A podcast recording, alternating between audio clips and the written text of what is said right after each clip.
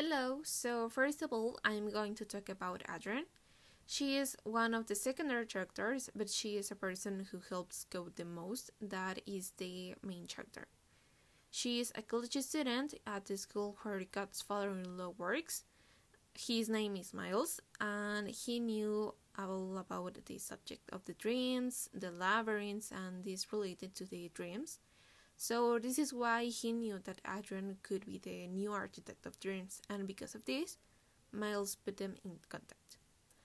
During that, one part that caught Adrian's attention was that Cobb put her in a dream, so she figured out how to put the city upside down and create incredibles and out of the ordinary scenarios.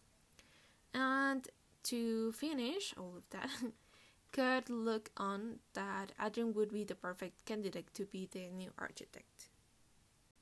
At the end of the movie, the idea of getting into another dream to fix the tragedy that happened was from Adrian and Cobb. At the beginning of the movie, Mel and Adrian ran across.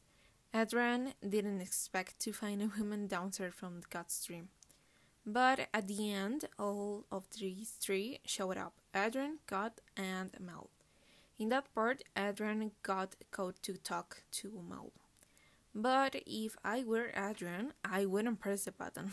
Clearly, he had something hidden in that button. I would have preferred to talk Cobb before pressing that button.